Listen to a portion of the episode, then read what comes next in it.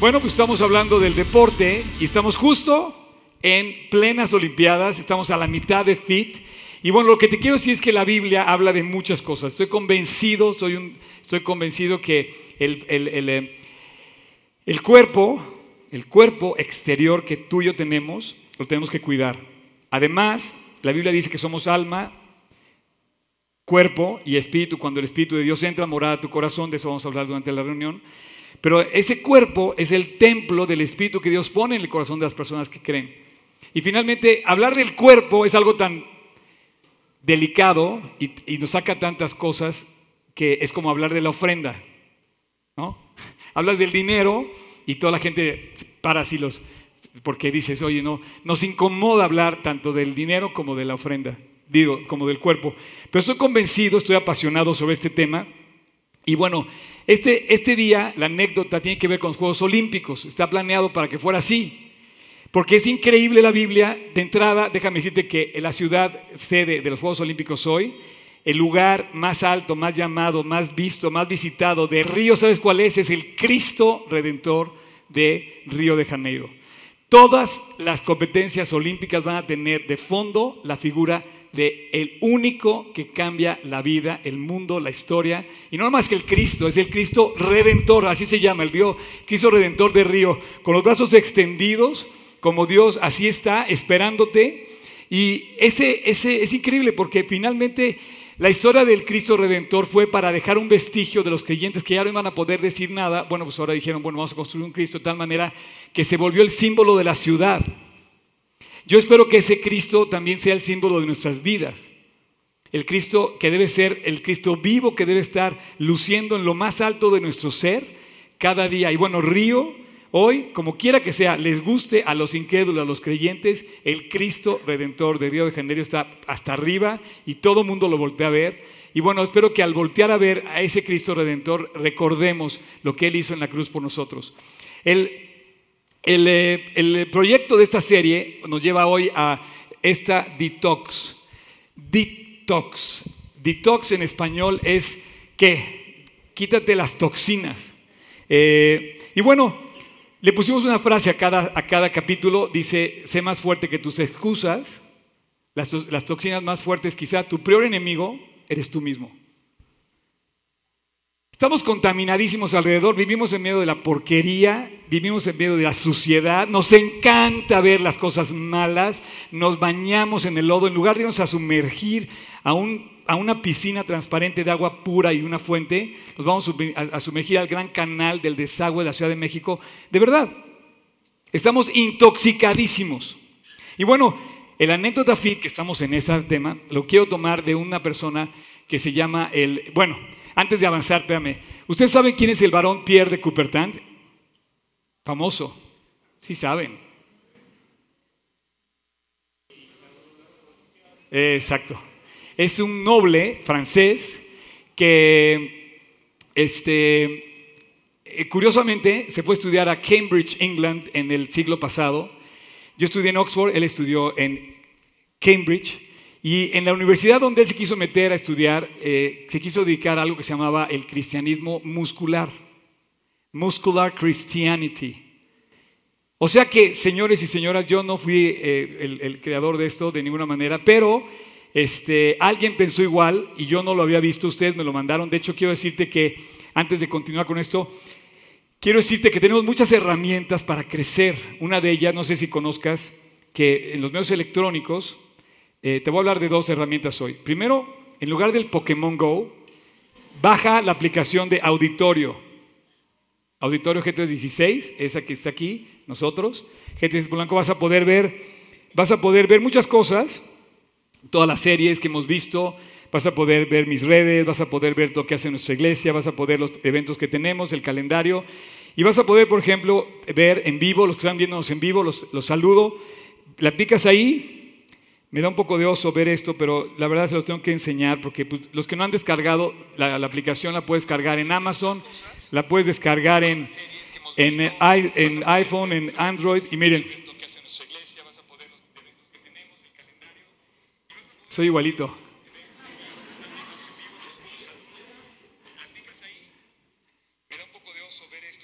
A ver, va un poco retrasado este cuate, ¿eh?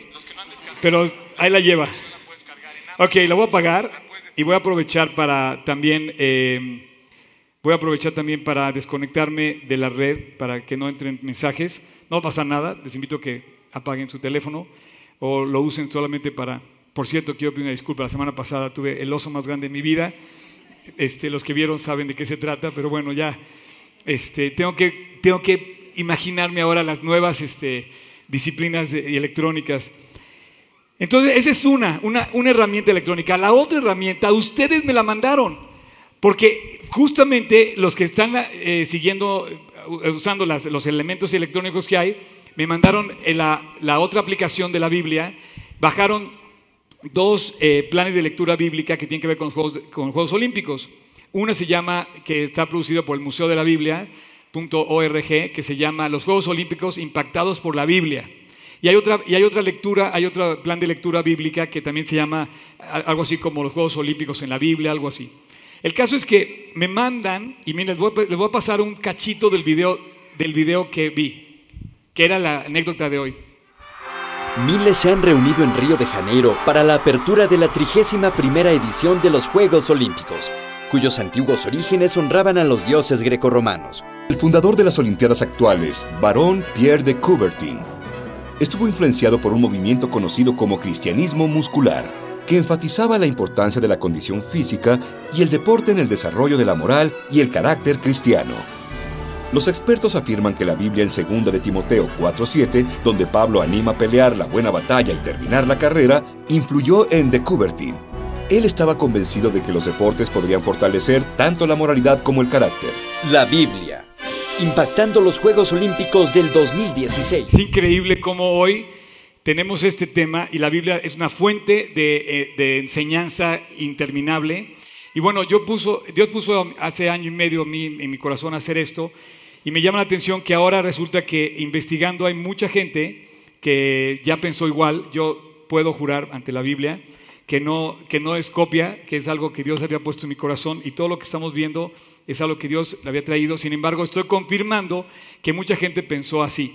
Pierre de Coubertin, que el que, el que, el que digamos, eh, reinaugura los Juegos Olímpicos en la era moderna, que fue en 1896 en Atenas, él siendo noble, un noble francés, se junta con el rey y bueno, hace una serie de negociaciones y en Atenas, en esa, en esa fecha, se pronuncia por primera vez la inauguración oficial de los Juegos Olímpicos de la nueva era. Los Juegos Olímpicos datan del siglo 7, 8 antes de Cristo, primero en Grecia y después Grecia es dominada por Roma y Roma domina a Israel. Y cuando se escribe la Biblia en las épocas del, del apóstol Pablo, seguramente eh, Pablo es testigo ocular de los Juegos Olímpicos que se hacían en aquel entonces. Llamaba la atención, Pablo vivió en Roma y vivió en Atenas. En ambas ciudades era notorio que se hacían estas competencias y por demás él compara de una manera metafórica la relación que hay entre el esfuerzo eh, físico para un atleta, la lucha que hay en un atleta con la lucha espiritual de un creyente. Bueno, yo no sabía, yo te digo, estudié en Oxford un tiempo, pero en Cambridge, en, mil, en el siglo pasado, en la época victoriana, había una corriente que se llamaba el cristianismo muscular, lo cual se me hace completamente coherente, porque la Biblia refleja, por ejemplo, Juan, el colega apóstol de, de, Pablo, que estoy hablando, en la tercera carta de Juan, él dice, en el versículo 3, dice, amado, yo deseo, yo deseo que tú seas prosperado en todas las cosas, yo deseo que todos aquí seamos prosperados en todas las cosas. Y luego dice una frase que dice, y que tengas salud, así como prospera tu alma. Entonces pone a la salud y al alma en el mismo nivel y dice que una cosa expresa la otra y viceversa. Cuando tú te conviertes, te conviertes en el corazón, te acercas a Dios, eh, pero hay, hay un reflejo materializado en tu ser exterior que tiene que coincidir y tiene que ser coherente con lo que hablas, con lo que dices, con cómo te comportas, y eso se refleja en tu cuerpo. Automáticamente el cuate que se convierte deja de drogarse, deja de decir mentiras, deja de decir malas palabras, empieza a limpiar su vida. Y entonces empieza a limpiar su cuerpo y el cuate, déjame decirte, no nada más el que se droga o el que fuma, eh, también el que eh, también podía ser una, especie como de droga, el que te comas un pastel con 5 mil calorías o 5 mil eh, cosas de colesterol. Es tan malo para el cuerpo una coca de dieta. La coca de dieta, perdóname, digo, yo la agarría con la sopa maruchan, pero la coca de dieta, consumimos mucha coca de dieta, ok, bueno, consumimos no, yo no consumo coca de dieta en absoluto, eh, ni ningún refresco. Todos esos químicos que están, cuando dice 100%, me acuerdo que mi sobrino me decía de chiquito, mira tío, es 100% fruta natural. No, te están cotorreando, checa lo que dice en la etiqueta y no, no trae un gramo que no sea químico. Nada más ponte a pensar lo que tiene que tardar esa empresa para hacer, más bien, lo que tiene que ponerle a ese producto, esa empresa, para que pueda vivir ese producto al paso del tiempo y conservarse. Todos esos químicos nos afectan.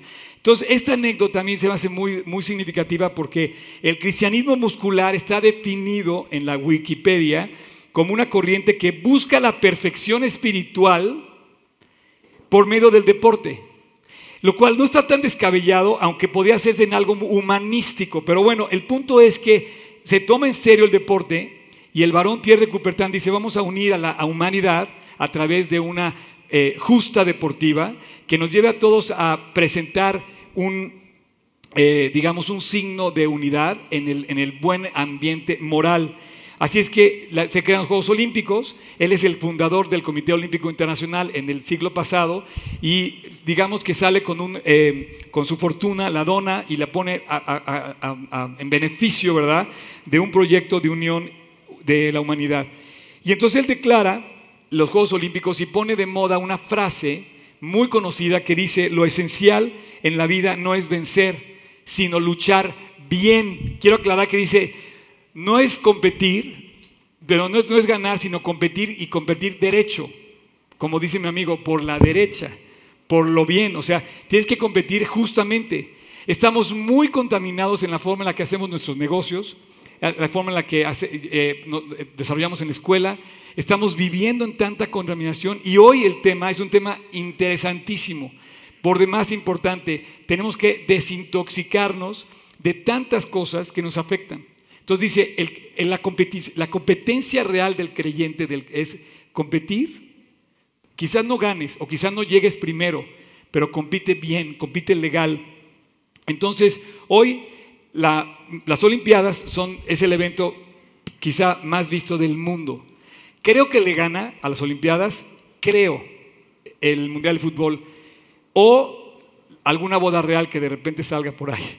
No sé, pero bueno, el cristianismo muscular, me encantó el tema, yo la verdad lo desconocía hasta hace unas semanas, pero creo que es el momento de hablar de esto porque están empezando los Juegos Olímpicos, hay una corriente que surge, que es la base de los Juegos Olímpicos, es un cristianismo muscular, que es, checa bien, compromete la fe con la salud física. Se me hace totalmente coherente. Compromete la fe con la salud física. La educación física forma carácter moral. Se me hace correcto, se me hace 100% válido. Y si tú eres un creyente y te das cuenta que el Nuevo Testamento describe a Pablo diciendo las, dice, yo golpeo mi cuerpo, lo pongo en servidumbre, quiere decir que estaba él poniendo sus, eh, eh, su reto, digamos, físico a prueba pero también en un concepto espiritual. Por ejemplo, Filipenses dice, prosigo a la meta. ¿De qué meta está hablando? De una meta espiritual, pero dice, prosigo a la meta, al premio del supremo llamamiento de Dios en Cristo Jesús. Prosigo a la meta. Más adelante, un poquito antes de Filipenses dice, o ignoráis que vuestro cuerpo es el templo del Espíritu Santo. Está hablando del cuerpo. El cuerpo, el templo del Espíritu Santo. El cuerpo, si es el templo del Espíritu Santo, te aclara que no hay un templo, no hay una iglesia, no hay, una construcción, sino que tu cuerpo es donde habita o Dios pone a habitar su espíritu. Y que por lo mismo tienes que cuidarlo. Y la verdad, no lo cuidamos. No lo cuidamos y con el paso del tiempo empezamos a recibir las consecuencias de no haberlo cuidado. Y entonces nos quejamos contra Dios y le decimos que Él no nos quiere, pero después de haber pasado años de estar fumando o de estar comiendo mal o de estar tomando o de estar haciendo otras cosas tóxicas que también comprometen el alma y el ser y el cuerpo. Así que dice, sois templo del Espíritu Santo, el cual está en vosotros, el cual tenéis de Dios y que no sois vuestros. Dice, porque habéis sido comprados por precio, glorificad pues a Dios en vuestro cuerpo, los cuales son de Dios. Así que este movimiento se pone eh, de moda durante la época de la reina Victoria en Inglaterra y se, hace una corriente que se estudia en Cambridge. Me encanta porque en ese lugar supuestamente surgen los grandes escolares, los grandes este, expertos. Y no sé si fijaron, pero el video dice, según los expertos indican que en la carta de Timoteo, el apóstol Pablo, yo dije, ¿seré de alguno de esos expertos yo? Porque la verdad me quise meter en el tema y estoy fascinado en el tema.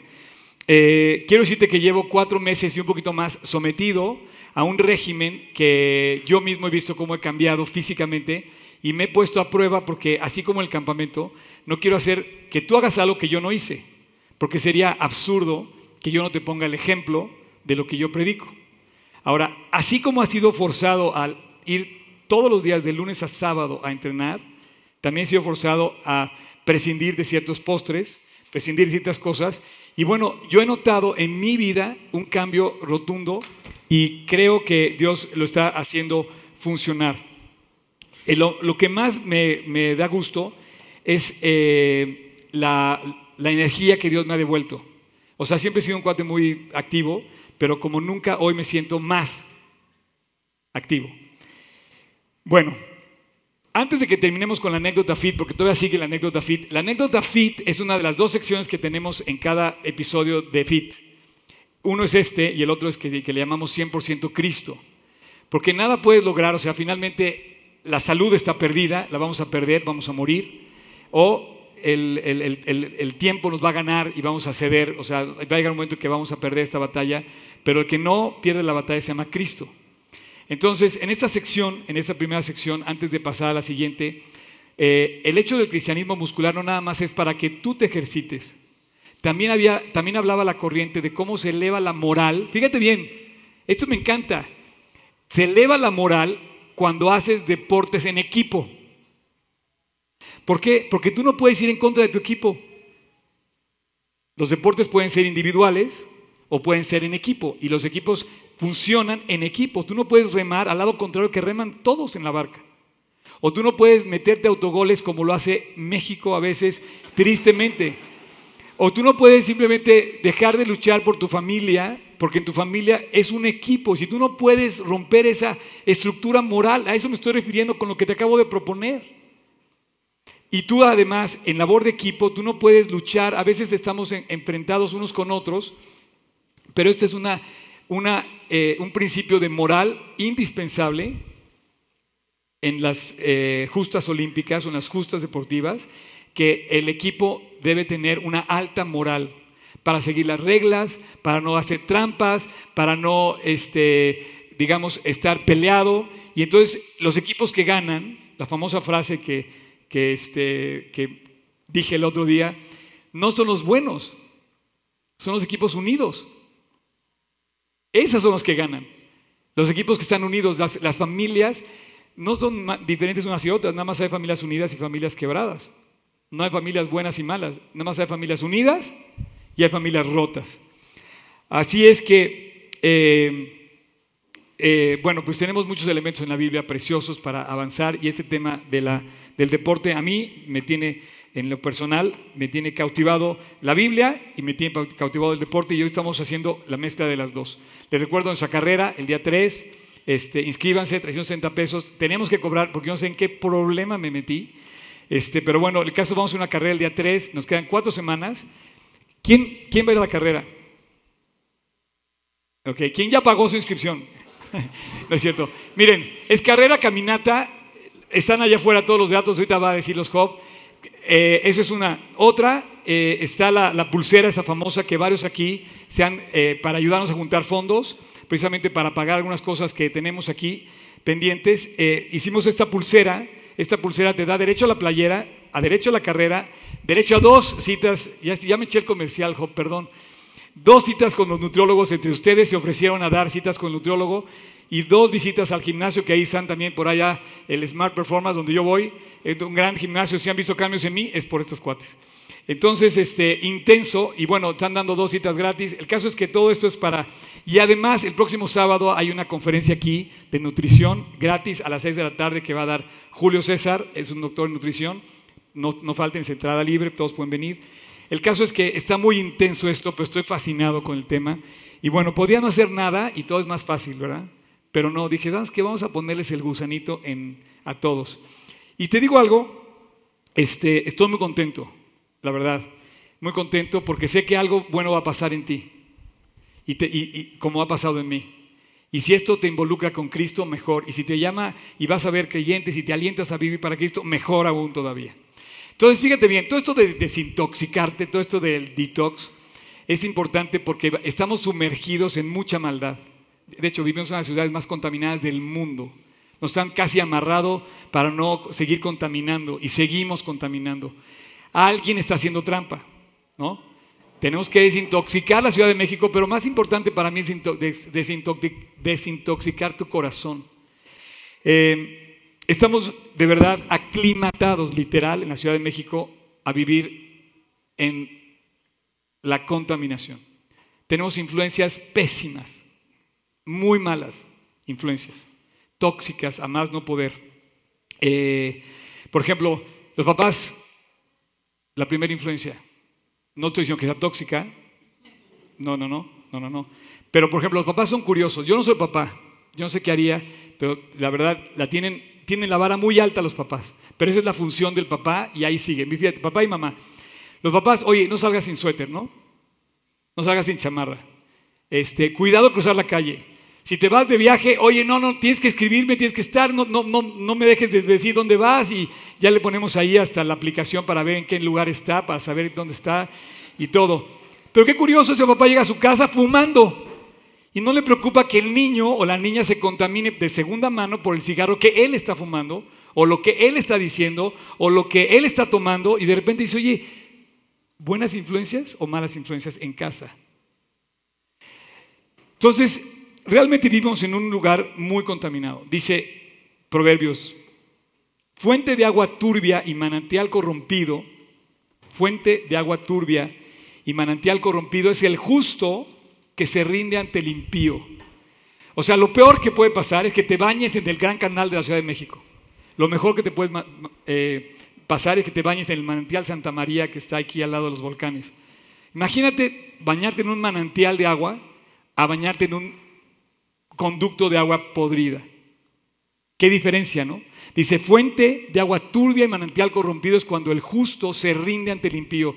Y aquí vemos muchos justos que podemos estar rindiéndonos ante lo tóxico del mundo que nos rodea, tu escuela, tu trabajo, tu vida. No te rindas, sé más fuerte que tus excusas. El cuerpo es un diseño perfecto, tienes que cuidarlo. Y muchas de las cosas que nos pasan para cuidar nuestro cuerpo pasan como toxinas, primero que nada, dentro de nuestra misma cabeza. Somos nuestro peor enemigo. Consumimos cosas tóxicas que las consumimos, las compramos, las pagamos, damos, pagamos un alto precio. Hay cuates que van al bar y pagan más caro por más droga y por más mal y por más daño.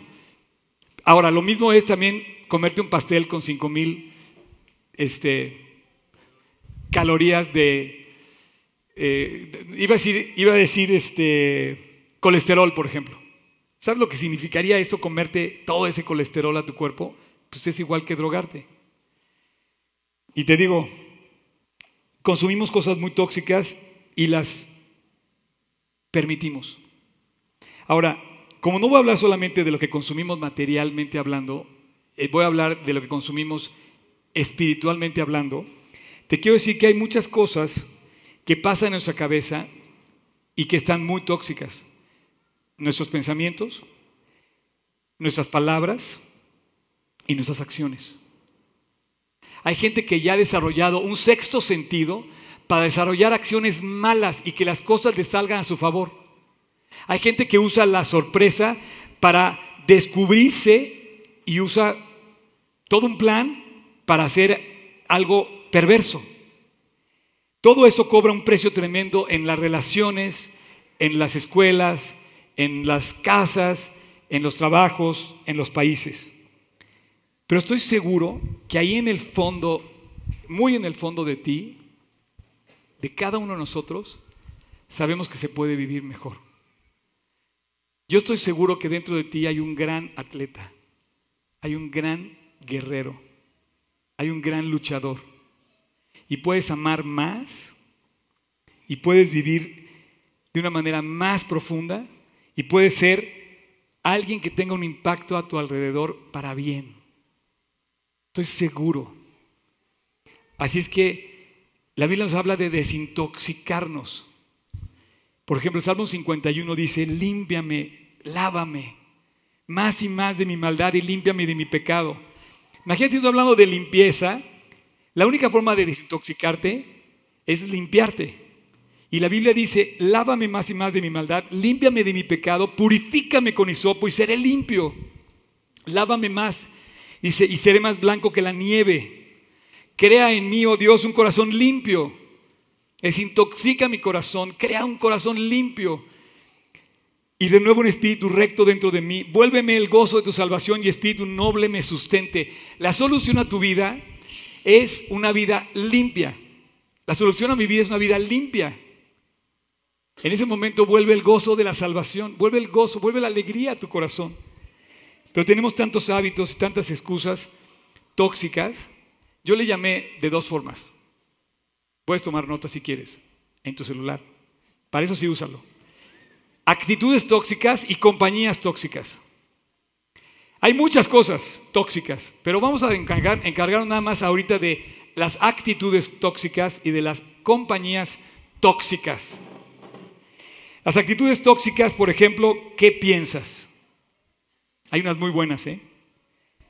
Yo no tengo el problema de Oscar, yo estoy bien.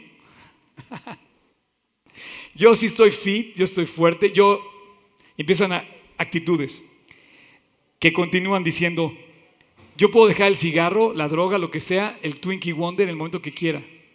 O sea, puedo dejarlo sin problema. ¿Sabes que, que de verdad la frase de Sabritas, a que no puedes, es muy cierta. Es muy difícil, dice la Biblia, que batallas.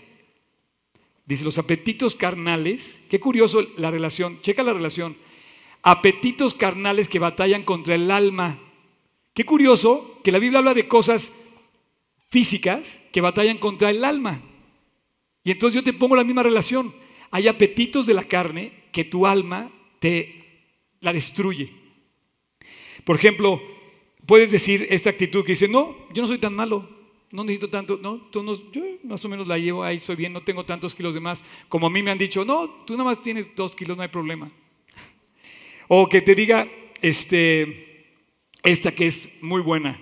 Una vez me lo dijo un veracruzano, si hay alguien de Veracruz va, va a confirmar que es así.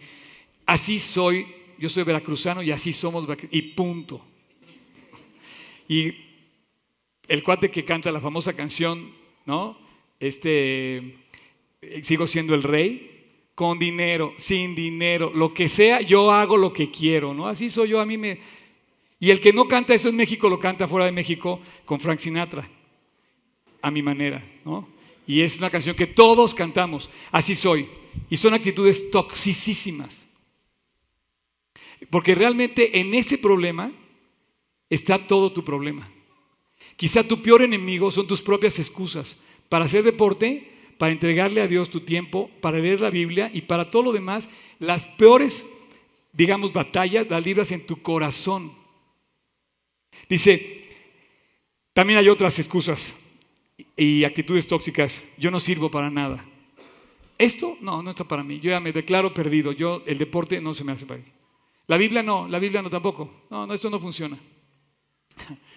Ayer tuvimos una reunión preciosa y el cuate estaba aquí, un empresario que tenía tres, tenía tres empleados cuando la puso y hoy tiene 40. Y en su prueba, su primera prueba que tuvo, tuvo que echar mano de su fe.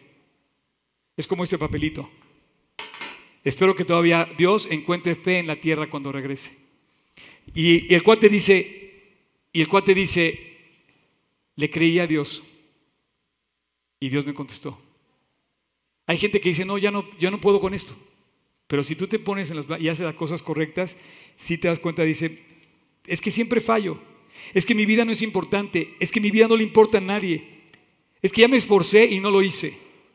Puras actitudes, pensamientos tóxicos. Y el más fuerte de todos, que yo creo que domina a todos, Dios, a Dios no le importo. A Dios, Dios no me ama. Ese es el más tóxico de todos. Una toxina que tenemos todos en la cabeza que el diablo nos vendió es la que la más la más barata y la más usada. Y te voy a pedir que apuntes esta frase. Si tienes pensamientos tóxicos, o vamos a ponerle términos más, si tienes pensamientos negativos, así va a ser tu vida. Negativa. Pero la frase continúa. Si piensas como dice la palabra de Dios, si te llenas de la fuente de la palabra de Dios, serás como Cristo. Tu vida será como la vida de Cristo.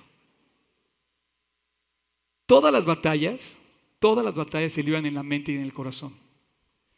Dice Proverbios, sobre toda cosa guardada, guarda tu corazón, porque de él mana la vida. Las batallas se ganan en lo profundo de tu corazón. Si vas a guardar algo, tienes que guardar tu corazón. Eh, Javes, le voy a dejar esto aquí. Se apagó. Este, ¿Se lo pueden dar a Javes, por favor? Tu corazón, como un antivirus, debes de ponérselo a tu computadora que lo proteja, que, que guarde tus pensamientos. Dice, y la paz de Dios que sobrepasa todo entendimiento guardará vuestros, vuestros corazones y vuestros pensamientos en Cristo Jesús. Entonces tenemos que proteger, tenemos que proteger nuestra vida interior. Así, entre tú más tiempo pases con la palabra, entre más tiempo pases con Dios, Dios va a proteger tu corazón. Desintoxicarte quiere decir ir a la palabra, ir a la fuente. Tenemos una profunda ignorancia de la palabra de Dios. Si seguimos sin conocer la palabra de Dios, seguimos intoxicados. El proceso de desintoxicarnos es a través de bañarnos de la palabra de Dios. Así que muchos estamos también muy limitados por las actitudes y por lo que hablamos. Ahorita es lo que pensamos, pero también lo que hablamos resulta ser muy tóxico. Lo que hablamos hacia nosotros y lo que hablamos hacia los demás. Hay gente que habla, hay gente que pronuncia forma en su palabra conversaciones sucias, groseras, egoístas, impuras.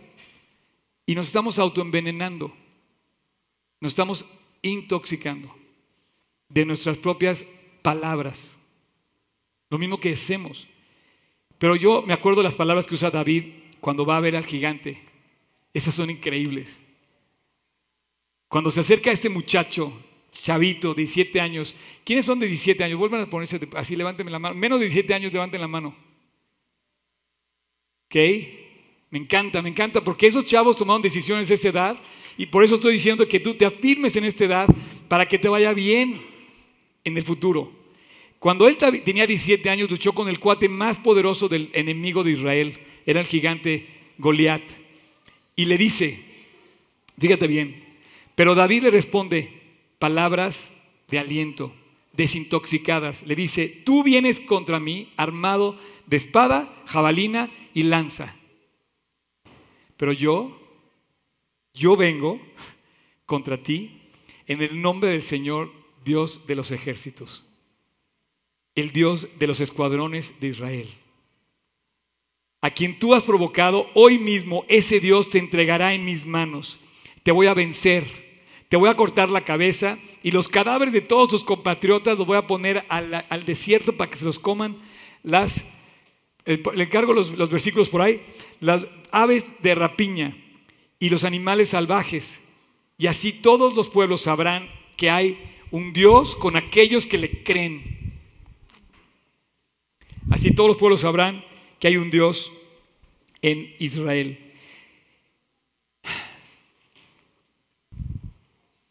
Póngame atención. Volteenme a ver, por favor. David le habló así a su gigante. En la proporción, más o menos, le ha de haber dicho, no sé, tú estás a lo mejor más grande que yo, pero si estaba aquí, yo creo que debe haber estado como así. Y le dijo, yo vengo en, tu, nombre de Dios de Israel. ¿Ok? David le habló así a su gigante. Yo te reto a que tú le hables así a los tuyos. Olvídate del gigante, háblale así a tu montaña. Y así entre más alto, diga, dile, yo estoy aquí y Dios está por encima de ti. Y habla palabras que le hables así a tu montaña. Todo lo puedo en Cristo que me fortalece. Soy una nueva persona y Dios me equipó para vencerte. Y voy a poder más que tú y estás, te voy a entregar en las manos de Dios y Dios va a luchar contra ti. Y en lugar de ver para abajo, ve para arriba y ve, a tu montaña y háblale así con palabras limpias, no con palabras tóxicas. No necesitas ir a ver a un psicólogo, necesitas ir con Dios. De verdad, yo necesito ir con Dios, no necesito ir con un psicólogo. Perdóname los que están aquí psicólogos. Pero de veras, o sea, como psicólogo estás limitado, como doctor estás limitado, como abogado estás limitado. Hay cosas que solamente puedes ir con Dios a liberar. Este hombre, David, ya había pasado por todos los grandes guerreros de Israel, no pudieron con el gigante. Y un chavito de 17 años, por eso chavitos de 17 años están aquí, dice, él se armó de las palabras correctas. Y tú puedes usar tus palabras para destruirte o para creerle a Dios. Tenemos muchas basuras tóxicas que nos hacen no usar las palabras de Dios. Automáticamente dicen, no, ve a ver, tengo un buen abogado. No, no, no, ve primero con Dios. La Biblia te dice, ve con Dios primero. Y tenemos basura tóxica, chismes, envidias, rencores, amarguras tóxicas. Hace poco, la verdad, me encanta porque ustedes piensan que yo no tengo problemas, ¿no? La gente me ve y dice, no, este chavo, te digo, en fin. Pero hace poco, o sea, llevo una serie de cosas y me enfrento a una serie de cosas, el, campamento, por ejemplo, eh, este lugar, este, mi negocio, mi familia, cosas que me rebasan, ¿no? Y no sabes lo que es increíble desintoxicarte de todas las cosas que he recibido en mi contra. Es precioso. Dice, bienaventurados los misericordiosos, porque están desintoxicados. Hay que ponerle esa frase. La peor de todas las toxinas, ¿sabes cuál es? Cuando haces deporte, la peor de todas, la peor, es una que, por ejemplo, hay muchas toxinas, por ejemplo, las mentiras, ¿no? Eh, las amarguras, los odios, la lista. pero yo creo que la peor de todas es una que se llama comparación. La comparación. ¿No vino Martín de casualidad? Este, ¿no, ¿No vino Martín? Bueno, es que me gustaría compararme con él porque la semana pasada yo comparé a varias de ustedes, chicas, con una señora de 80 años, que bueno, quiero decirte que provocó una reacción en cadena. Recibí muchos comentarios, los que no, no, vieron de qué estoy hablando, vean el capítulo número 4 de FIT. Presenté el testimonio de una mujer de 80 años que ganó el campeonato y el récord Guinness como la mujer más fit eh, en, en cuanto a fisicoculturismo hay ahorita, ¿no? Entonces todo el mundo me dijo, oye, no, estuvo increíble, qué buena onda, no sé qué. Ya estoy empezando a hacer ejercicio y de repente pasó una persona que me dijo, oye, no estoy de acuerdo, tú pusiste una persona que es, nadie es como ella. Pues por eso es ejemplo, o sea, obvio. Pero bueno, yo pedí a Martín, ¿no? que viniera Martín, uno de mis entrenadores, porque yo me puedo comparar, ¿no? O sea, yo creo que mi muslo es del tamaño de su bíceps. Entonces, yo, yo puedo dejar decir, no, estoy perdido, ¿verdad? O sea, si yo me comparo con el cuate, no tengo nada que hacer. Mejor huyo del gimnasio, no, no, ni lo intento. Entonces tú puedes, la peor de todas las toxinas es la comparación. ¿Sabes qué es la comparación? La comparación en mis términos, como lo interpreto yo, es la envidia. Y la envidia es padrísima. La envidia es algo padre. Perdón, si te cortas aquí la transmisión tienes que ver lo que sigue. Porque la, envidia la envidia en sí es algo padre. La envidia es contar puras bendiciones. Oye, te sacaste la lotería, te ganaste 10 millones de pesos, pero no contar las tuyas. Esa es envidia. Solamente cuentas las cosas que hacen los demás, logran los demás, pero no cuentas tus propios logros. Entonces te da envidia. Y es una de las cosas más tóxicas que existen.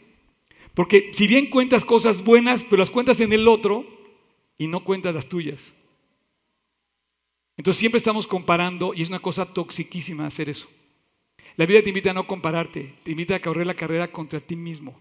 La peor de todas contaminaciones es tus propias excusas. Sé más fuerte que tus excusas. Por favor, vengan y tómenle foto a este lugar y va a durar nada más cuatro semanas más todo esto. Así es que sé más fuerte que tus propias excusas. Estás muy contaminado con tus propias comparaciones que haces.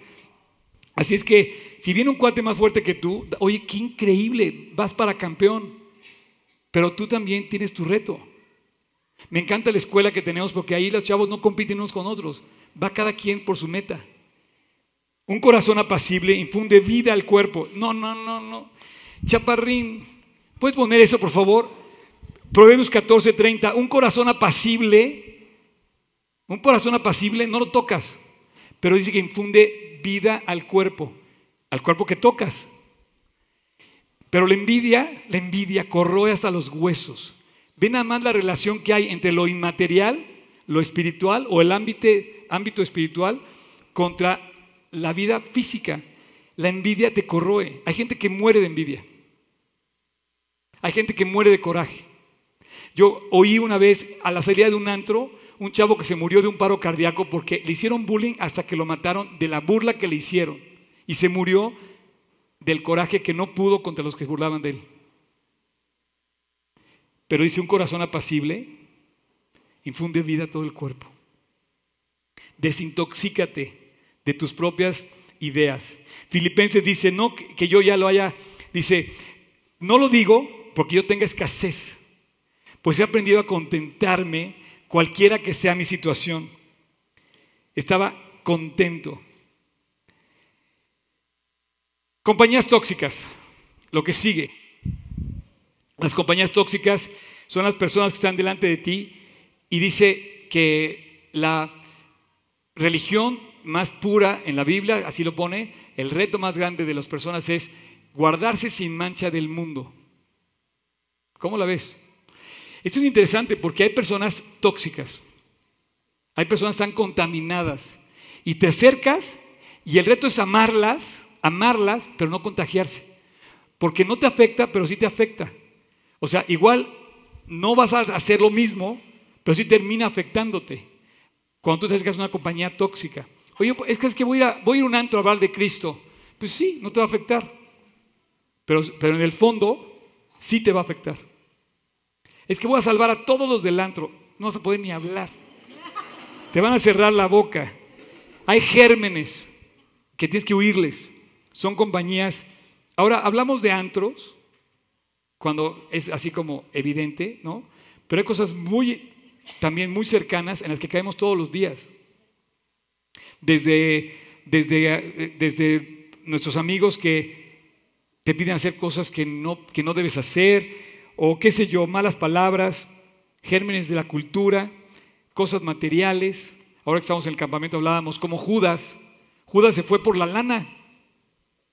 Judas cayó en la trampa que en medio mundo aquí caemos, la lana.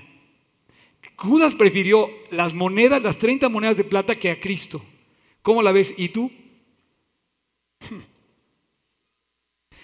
¿Cuánta gente prefiere la lana que a Jesús? Tóxicas, compañías tóxicas. George Washington es de la frase, más vale solo que mal acompañado. La gente a nuestro alrededor puede ser una gran bendición o una maldición. La gente a tu alrededor puede estar bendecida por tus palabras o maldecida por tus actitudes y tus palabras. Así es que podrías pensar que tú podrías ayudar a muchos, pero eh, voy a terminar con este versículo. Puedes poner este, dice, me encanta, dice, no erréis. Las malas palabras corrompen las buenas costumbres. Ese versículo en el original, la palabra costumbre no significa costumbre como algo tradicional mexicano, ¿no? La costumbre de llevar el rebozo de las chavas, ¿no? No, no. Dice, las malas palabras, dice, las malas conversaciones corrompe el carácter. Es lo que significa esa palabra. Las malas compañías te intoxican.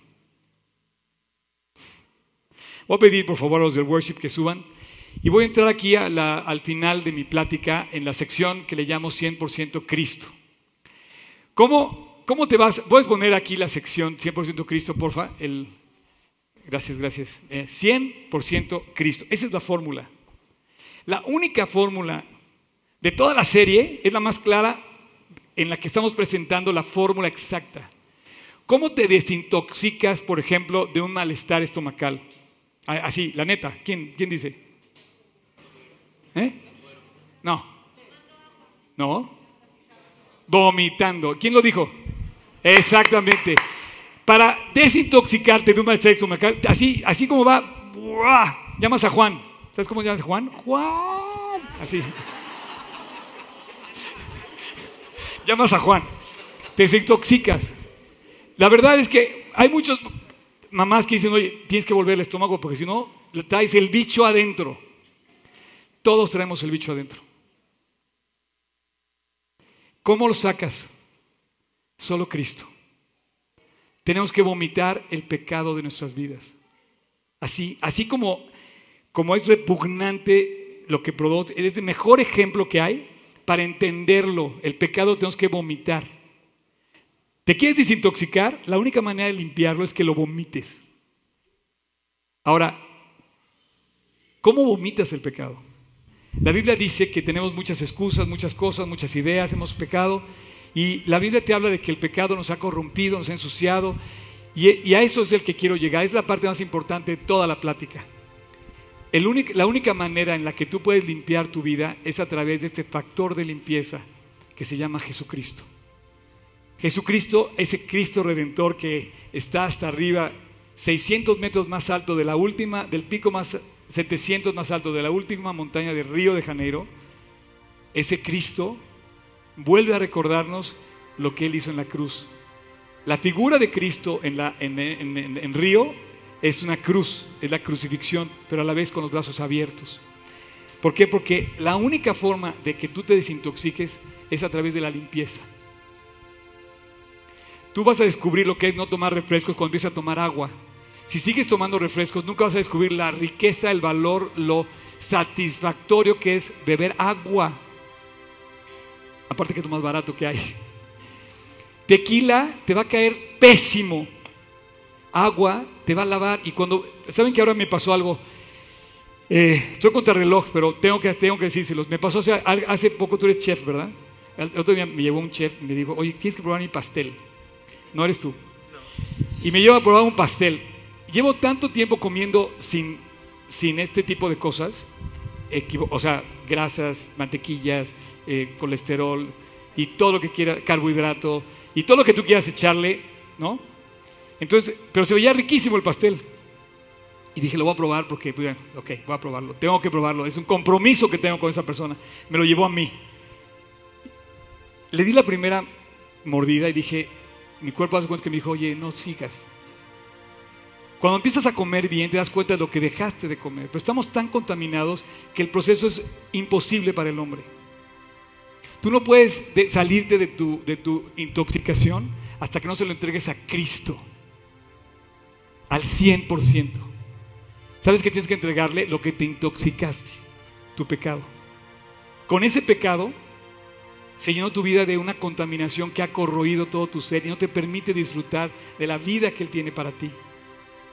Y son tus excusas, son tus ideas. Y en el momento que empiezas a creer, se levanta tu excusa. No le creas.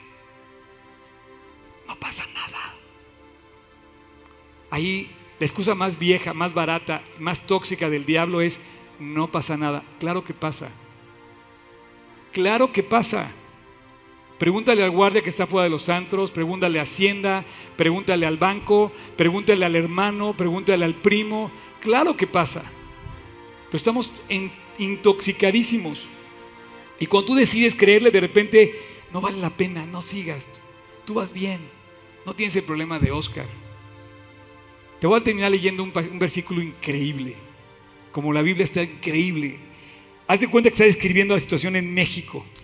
Después de todo esto, los jefes vinieron a verme y me dijeron, ni el pueblo de Israel, ni los sacerdotes, ni los levitas, se diferencian en nada de los cananeos, hititas, fereceos, jebuseos, amonitas, moabitas, egipcios, y amorreos. Dices, Oscar, ¿what? ¿Qué estás hablando? Dice, vinieron todos y me dijeron, todos en el pueblo, la gente común, los sacerdotes, los levitas, los especiales que estaban, no hay nada que vean en ellos más que lo mismo que se ve a todo alrededor. Hoy vivimos así. Hoy estamos mezclados entre el bien y el mal. Estamos intoxicados. México está cubierto de esa intoxicación, literal, la Ciudad de México. Y dice, pues incurren en actos repugnantes. Tanto ellos como sus hijos han tomado mujeres de esos pueblos. El linaje sagrado del pueblo de Dios se ha mezclado con los pueblos de estas tierras. Nos hemos mezclado con el mal. Hemos aceptado el mal. Hemos eh, consumido el mal. Y dice, lo peor es que los primeros en cometer este pecado han sido los gobernadores. Si hay aquí algún gobernante y si hay algún puesto en el gobierno, y no quiero decir nada más gobierno público o gobierno eh, político, pero aquí vemos muchos que gobernamos muchas cosas, casas, empresas, familias, escuelas. Dice, los primeros que han fallado son los que gobiernan. Quiero decirte que tú vas a entregar cuentas un día. Todos los presidentes, todos los reyes un día van a tener que entregarle cuentas a Dios, van a un juicio. Y dice, los que han fallado son e, ellos, dice, y los jefes importantes. Al oír esto, me rasgué la ropa y el manto, y me arranqué el cabello y la barba. O sea, no era, no era nada más, ay sí, qué padre. No, era un dolor muy profundo, como lo que sientes cuando pecas, como te, como te duele cuando haces el mal. Te quisieras arrancar el cabello, te quisieras arrancar el corazón. Dice, cuando oí esto, me arranqué el manto, la barba, el cabello y muy angustiado me senté en el suelo a esa hora y levanté afligido con mi ropa y mi manto rasgados Arrodillado levanté mis manos al Dios de los cielos. Y le dije, Dios mío, estoy confundido y avergonzado. Estoy intoxicado. Necesito una limpieza. Necesito que me desintoxiques. Dios mío, estoy avergonzado. Me siento incapaz de levantar mi rostro hacia ti porque nuestra maldad ha aumentado, nos ha rebasado. Desde los días de nuestros antepasados hasta el día de hoy hemos vivido mal. Pero ¿qué te podemos decir ahora, Dios?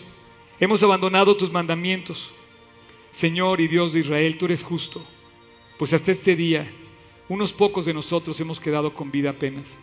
Estamos aquí en tu presencia, reconociendo nuestros pecados, aunque nadie podría permanecer en tu presencia sin ser castigado. Te voy a pedir que te pongas de pie. Te voy a pedir que cierres tus ojos y que inclines tu cabeza. Y bueno, llegamos a la parte más importante. Y te pido que te pongas de pie, porque quisiera que estuvieras consciente de lo que vamos, lo que vamos a hacer. Cuando este profeta Esdras, este escriba Esdras, eh, se dirige al pueblo, le dice Dios, estamos, estamos mal. Límpianos. Y bueno, yo quisiera pedirte, estás aquí por primera vez, champ, todos los que me levantaron la mano, este es el momento más importante. No es una religión lo que estoy predicando, estoy predicando a Cristo. Es una relación con Él. Una relación donde Él con sus brazos abiertos nos ofrece perdón, nos acepta como somos, nos invita a creerle y nos invita a desintoxicarnos. Nos quiere quitar la maldad. Él la pegó en la cruz, solo Él puede quitarla. Inclina tus, tus ojos, perdón, tu rostro y tus ojos, ciérralos. Y te voy a pedir, si tú quieres, con toda libertad, aquí, olvídate de los demás, olvídate cómo estamos, olvídate todo. Te voy a pedir que ahí donde estás, te dirijas a Dios en silencio. Y si tú quieres, cualquiera que me esté oyendo, el que quiera, el que quiera, es su oportunidad de creerle a Dios. en silencio, repite conmigo esta oración. Pídele a Dios limpieza, pídele a Dios perdón, pídele a Dios que te cambie. Él lo va a hacer. Si tú quieres, en silencio, yo te invito a que lo hagas. Así que, Señor Jesús, hoy te doy gracias por recordarme que me aceptas como soy, pero que a la vez me quieres limpiar. Te pido, Jesús, que lo hagas. Límpiame. Perdóname. Quítame mi maldad.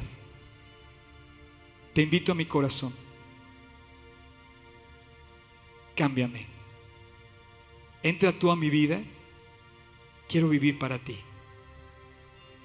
De ahora en adelante me quiero llamar cristiano, que creo en Cristo y quiero aprender más de ti. Y te doy gracias por haber ido a la cruz a morir por mí. Jesús, gracias. En tu nombre te lo pido. Amén. Bueno, pues eh, este es el factor de limpieza, 100% Cristo. En otras palabras, solo Cristo, nadie más. Si Dios está en tu corazón, lo tienes todo. Si no está en tu corazón, estás perdido, intoxicado en tus delitos y en tus pecados. Pero Dios está como el Cristo de Río de Janeiro, listo para recibirte. No sé si esta mañana, hoy, alguien le haya entregado su vida a Dios. Me gustaría que lo hiciera levantando su mano, me lo dijera con toda confianza. Yo invité a Cristo en mi corazón hace 37 años. Gracias a Dios. ¿Alguien? ¿Alguien más? ¿No? ¿Nadie? ¿Champion? La verdad es que este es el momento en el que Dios cobra eh, aquella razón por la que dio su vida en la cruz, para que tu vida pudiera cambiar. Y Dios dice, amo tanto al hombre que lo puedo hacer feliz y lo puedo llevar al cielo. Y a eso vino, a llevarnos al cielo. Dios los bendiga. Este, qué padre tiempo, ¿verdad? Dios los bendiga. Nos vemos el próximo domingo.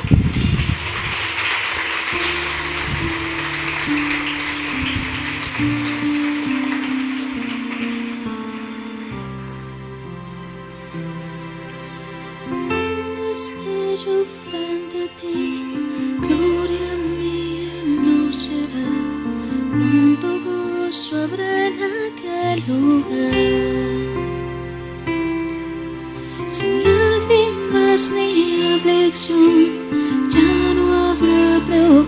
y será tal como debe ser.